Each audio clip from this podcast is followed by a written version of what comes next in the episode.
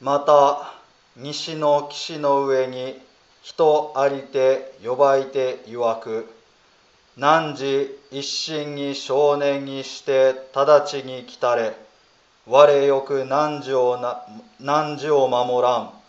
すべて水火の難に堕せんことを恐れざれと。ナマンダウツナマンダウツナマンダウツナマンダウツナマンダウツナマンダウツナマンダウツ皆さんこんばんは、えーちょっと夜になると涼しくなりましたね。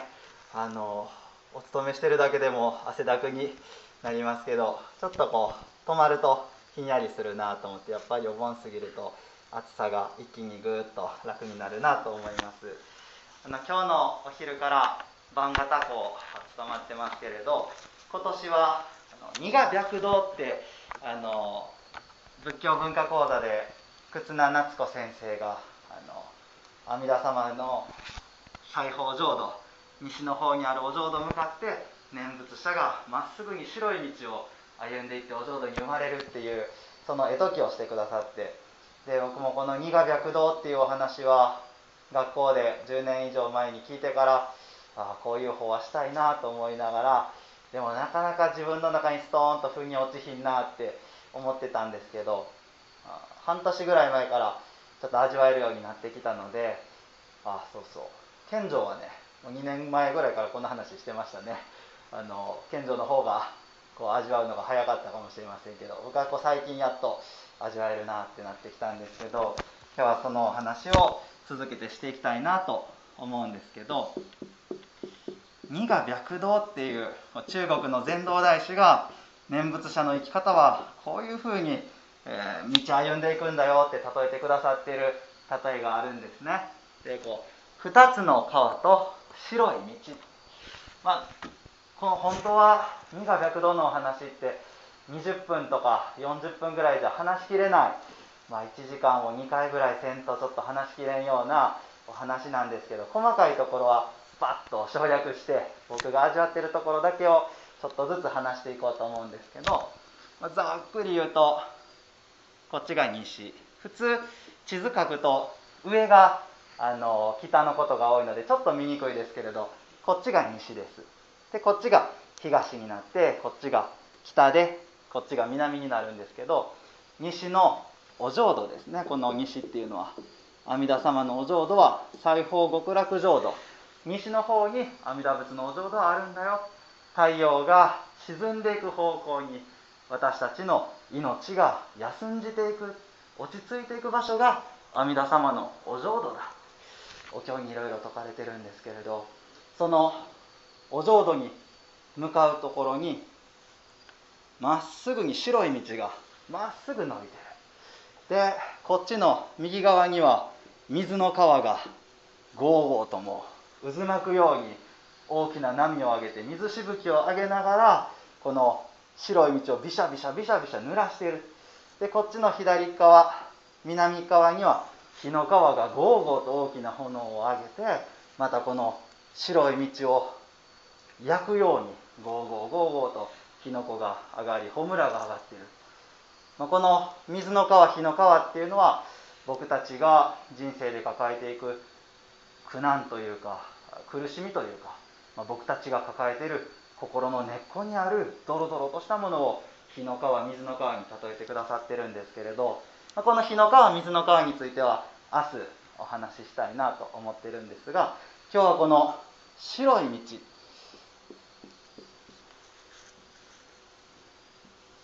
白い道をまっすぐにお浄土向かって歩んでおいでと禅道大師がお例えくださってるその白道っていうことをちょっと僕なりに味わっている部分をお話しさせてもらおうと思うんですけど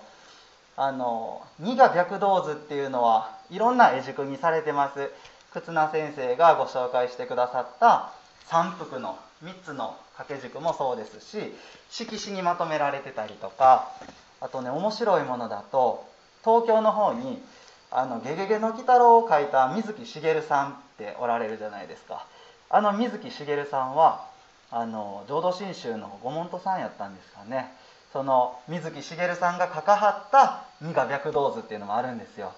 念仏者がこの白い道を歩いてるところを一旦木綿に乗った鬼太郎が眺めてるっていうような二が白道図が東京のお寺の方にあります、まあ、それぐらい結構浄土真宗の中でもポピュラーなというか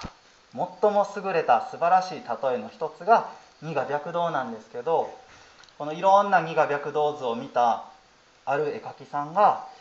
この白道って白い道って一体何なんやろうかっていうことをずっと悩まれたそうです。ご法話とか聞いたことないのでこの絵から想像しただけで白い道って一体何やろうなってずっと悩まれてた。でこの絵描きさんが黒い道っていうのを見つけたんですね。世の中に黒い道がある。それは何かって言ったら生活で使う道路。車が行き交い人が行き交うあの道は黒い道だ。この辺の感覚はちょっとアーティストというか作家さんの感覚ですね。そういうふうに感じるんやなって思いながらお話聞いてたんですけどそれから世の中には赤い道もある。赤い道っていうのが血管だってその絵描きさんが言うてはった。でもこの白い道っていうのがなかなか世間にはないなってずっと探してはった時にあこれが白やって気づかはったものがあるんです。皆さん何やと思いますか？白い道って、うん、あの車線走ってると白線がねシャーッとまっすぐ伸びてるからあれが白い道かなって僕はパッと思い浮かびましたけどそうじゃない。白い道っていうのは光の道だって、うん、この絵描きさんが気づかはってである日お坊さんにそうやってお話ししはったら実は禅道大師もこの白い道っていうのは光の道だよって例えてくださってるんですね。白っていうのは光の色なんでしょうね。あのそこにもテレビが置いてますけどあのテレビ画面の中にはあのちっちゃいライトがいっぱいバーッと並んでるらしいですね。でその赤色と緑色と青色の3色セットがずらーっといっぱい並んでるそうです。で光の三原色っていうのが赤と緑と青らしいんですけどあのこの赤色の光と青色の光と緑色の光を混ぜれば大体何色でも表現できるそうです。3つとも電気が消えたら黒色。で赤色のランプがパッとついたら赤色。それからえー、っとあ青色と緑色が混ざると黄色になるそうです。でちょっと絵の具の混ぜ方とは色が違うみたいですけどでこの緑色と青色と赤色の光が全部つくと白色になるそうなんですね。全ての光の色が混ざると白の色白色になるそうです。なるほど。白っていうのは光の色なんやなって思いますね。それから水彩画を描く友達に教えてもらったんですけどあの光を水彩画で表現する時は色を塗らないそうですね。画用紙の元の白色をあの光として表現するそうです。光ってるところ真っ白にしておくと絵が光ってるように見えてくるそうでなんか水彩画ではこう塩をパラパラパラっと巻くと水はじいてあのお星様のパッパッパッという白い光が表現できたりするのそうなんですけどそんなお話聞きながらもああ白っていうのは光の色なんやなってことを思いました。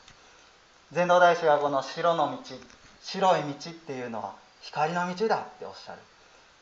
光って何かって言ったら阿弥陀様ですね。阿弥陀様は「南無風化シギコって昇進言に出てきます。奇妙無料十如来南無風化シギコ私たちの頭で思議することのできない思いはかることも想像することもできない途方もなく大きな大きな光の仏様。それが阿弥陀仏なんだよって出てきますけどまさに阿弥陀様は光の仏様なんですね。その阿弥陀様の光が私たちにスカーッとまっすぐ届いてる。これを白い道って禅道大師は例えてくださってます。阿弥陀様今こういうふうにお立ち姿で僕たちに姿を表してくださってますけどこの右手こんなふうに OK サインをされてます。あのセムイーンって言うんですよ。セムイーンってちょっと難しい言葉ですけど「せ」っていうのはお布施の「せ」施すっていう意味です、まあ、相手に渡していく届けていくっていうことですかね。で無いっていうのは恐れがない。セムイーン。陰っていうのはちょっとごめんなさい書く場所がなくなっちゃいましたけど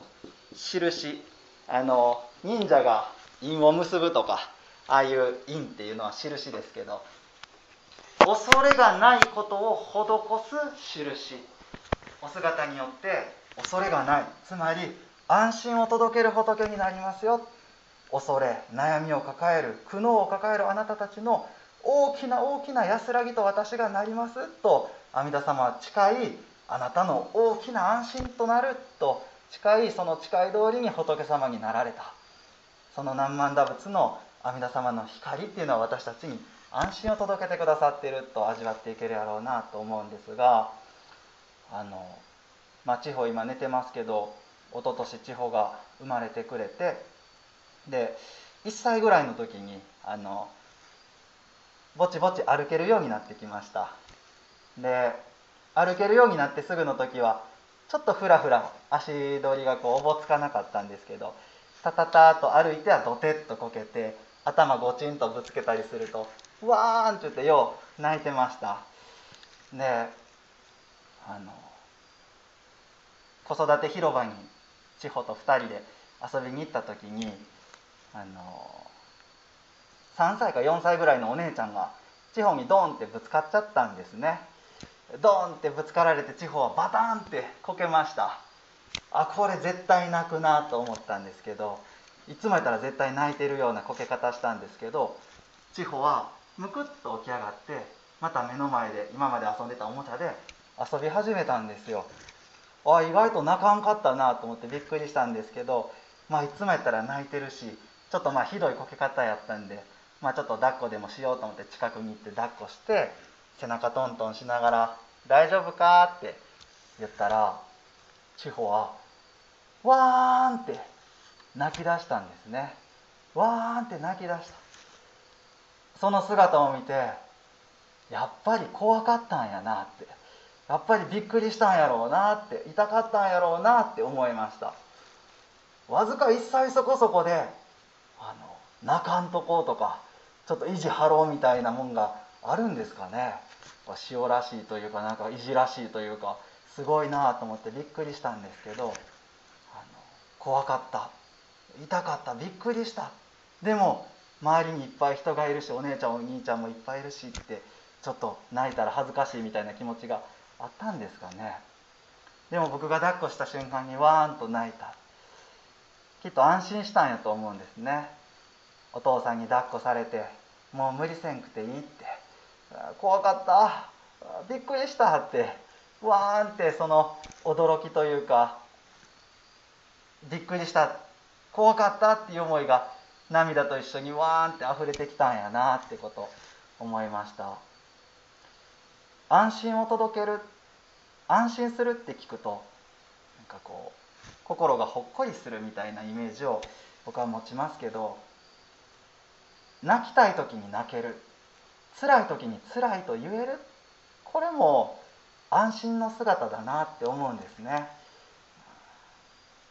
辛い時に辛いとこぼして「何あんた弱音吐いてんねん」って言われると余計辛くなるから僕たちはそういうことを言うのをやめてぐっと我慢しようとかこらえる。寂しいなと思うけど寂しいと言葉に出してもそれを誰も拾ってくれずに無視され続けたらより一層寂しさが大きくなってくる。そういうことを知ってますから辛いとか寂しいとか泣きたい時についつい我慢しちゃうけど全部全部受け止めてくれる人に出会った時に大きく優しく抱き留めてもらえた時に辛かった苦しかった寂しかったと言っていける。これも安心やなって思うんですね。僕もまあしんどいことがあった時に先輩とかに相談して「そらお前が悪いやろ」って言われると「あ言わんかったよかった」って思いますけど「あそうか。お前つらかったな」って言われたらポロポロポロポロ涙が出ますね。それまで自分自身さえ見て見ぬふりしていた無視していた辛さや孤独感みたいなものが全部全部受け止めてくれると信頼できる先輩や先生なんかに出会った中で「辛いです」って「寂しかったです」って言える。これは安心してる姿やなって思うんですね。その阿弥陀様の安心しろよ。この阿弥陀仏がおるからあなたの抱える悲しみ苦しみこの阿弥陀仏はちゃんと分かってるよ。あんた一人と違う。強くなれ。賢くなれっていう仏様じゃないんですね。強くなれりゃええけどなかなかそれができんな。賢くなれりゃそれが一番ええけどなかなかそうは生きられへんよな。つらかったな。苦しかったなと私たちを大きな大きなお慈悲で仏様の大きな心で包み込んでくださってるから僕たちは何の無理もすることなく阿弥陀様の前だけでは辛い時に辛いと言える。苦しい時に苦しいと言える。泣きたい時に泣ける。泣くなっちゅう仏様じゃないんですね。泣けっちゅう仏様でもない。そのまんまのあなたを抱きしめ包み込んでる阿弥陀仏がここにおるよ。大丈夫大丈夫。安心しろよ。この阿弥陀仏が光の仏がおるよ。とまさに阿弥陀様の OK サイン。大丈夫よって私たちにその光を届けてくださってる。それをこの白い道っていうもので表してくださってたんやなって思うとなるほどって思うんですねあの千穂が泣くと僕もあきちゃんも抱っこして「大丈夫大丈夫」って言うんですね「大丈夫よ大丈夫よ」って。するとやっぱり次第にだんだんだんだん落ち着いて泣き止んできます。あそうそう。大丈夫って実は仏教用語って皆さんご存知ですか？僕も知った時びっくりしました。大丈夫って仏教用語だそうです。しかも仏様のことを大丈夫というそうです。大いなる丈夫なお方。それを仏という大いなる丈夫なお方それを阿弥陀様というって涅槃経っていうお経の中に出てくるんです。親鸞書にもそこを引用しておられるんですけれど大丈夫よ。頼りになる決してへこたれない阿弥陀仏がここにおるからねと抱きしめられる。そこに安心していく。まあそんな阿弥陀様の真似していけたらええなって阿弥陀様みたいな親になれたらいいなと思いながら今子育てしてるんですけれど「大丈夫大丈夫」と、えー、抱っこしながら肩トントンするっていうのをずっと続けてました。今でもしてるんですけど1歳4ヶ月3ヶ月ぐらいちょっとずつ言葉が話せるようになってきた時に千穂がまたバタッとこけてわーんって泣いてた。でその時は僕もあきちゃんもちょっと遠くから見てたんですけど千穂バッと立ち上がって自分で肩をトントンしながら「ブ ッブッ」って言うてたんですよ「ブッブッ」って「ブッブッブッ」って言いながらねちょっとずつちょっとずつ落ち着いて泣き止んでいきました、うん、僕やあきちゃんの真似してるんやろうなと思いました。いつも僕らが「大丈夫大丈夫」って肩トントンするのを真似して千穂もブッブって。きっとね自分で自分を言い聞かせてた奮い立たせ奮い立たせてたわけじゃないと思いますよ。1歳わずかの子が「大丈夫や大丈夫や」って言い聞かせているとは思えませんから多分きっとお母ちゃんやお父ちゃんの真似してるんでしょうね。ブッブッ大丈夫大丈夫って言うてたお父さんとお母さんの真似をしながらお父さんとお母さんの存在を確かめながら私にお父さんがいる。お母さんがいる。大丈夫や。大丈夫やって。少しずつ少しずつ安心していったんやろうなって思うんです。僕はこの地方の姿見た時にこんな風にお念仏したいなって思いました。お念仏の申し方を地方に教えてもらったような思いがしました。お願いします。助けてください。何万打仏何万打仏と阿弥陀様にお願いするのが浄土真宗の何万打仏じゃないんですね。阿弥陀様の方が大丈夫の仏がおるよ。阿弥陀仏がおるよ。あなたの抱える悲しみ苦しみを全部全部知る仏がここにおるよ。あなたが自分自身で見て見ぬふりしている寂しさも孤独もあなたが気づいていない心持ちさえこの阿弥陀仏はもうすでに全部全部お見通し。あなたが言おうがいようまいが気づいていようが気づいていようまいがもう阿弥陀仏の方が全部全部お見通し。全部知った上であなたを捨てる仏じゃない。全部知った上で情けない部分も全部見た上でそれでもあなたのことが可愛いんだ。大事なんだ。だからあなたを救う仏になったんだ。大丈夫がおるよ。阿弥陀仏がおるよ。大丈夫大丈夫。これが南無阿弥陀仏の仏様の名乗りであり南無阿弥陀仏のお念仏なんですね。ぶぶっと言いながら安心していく地方。大丈夫ということさえままならない。大丈夫という言葉の意味さえ知らないけれど大丈夫大丈夫という親の存在を確かめながら親の真似をしながら親の存在を感じ安心していくように。南無阿弥陀仏のお念仏に一体どれほどの功徳が込められているのか。その阿弥陀様のお悟りが一体どれほど広いものなのか。その全てを知り尽くすことはできません。南無阿弥陀仏の言葉の意味をきちっと知ることもできません。けれど南無阿弥陀仏がおるよ。南無阿弥陀仏がおるよと阿弥陀様が呼んでくださる。その南無阿弥陀仏の呼び声を聞きながら僕たちは南無阿弥陀仏。南無阿弥陀仏と真似させてもらいながらそこに阿弥陀様の存在を感じ安心していく。その阿弥陀様の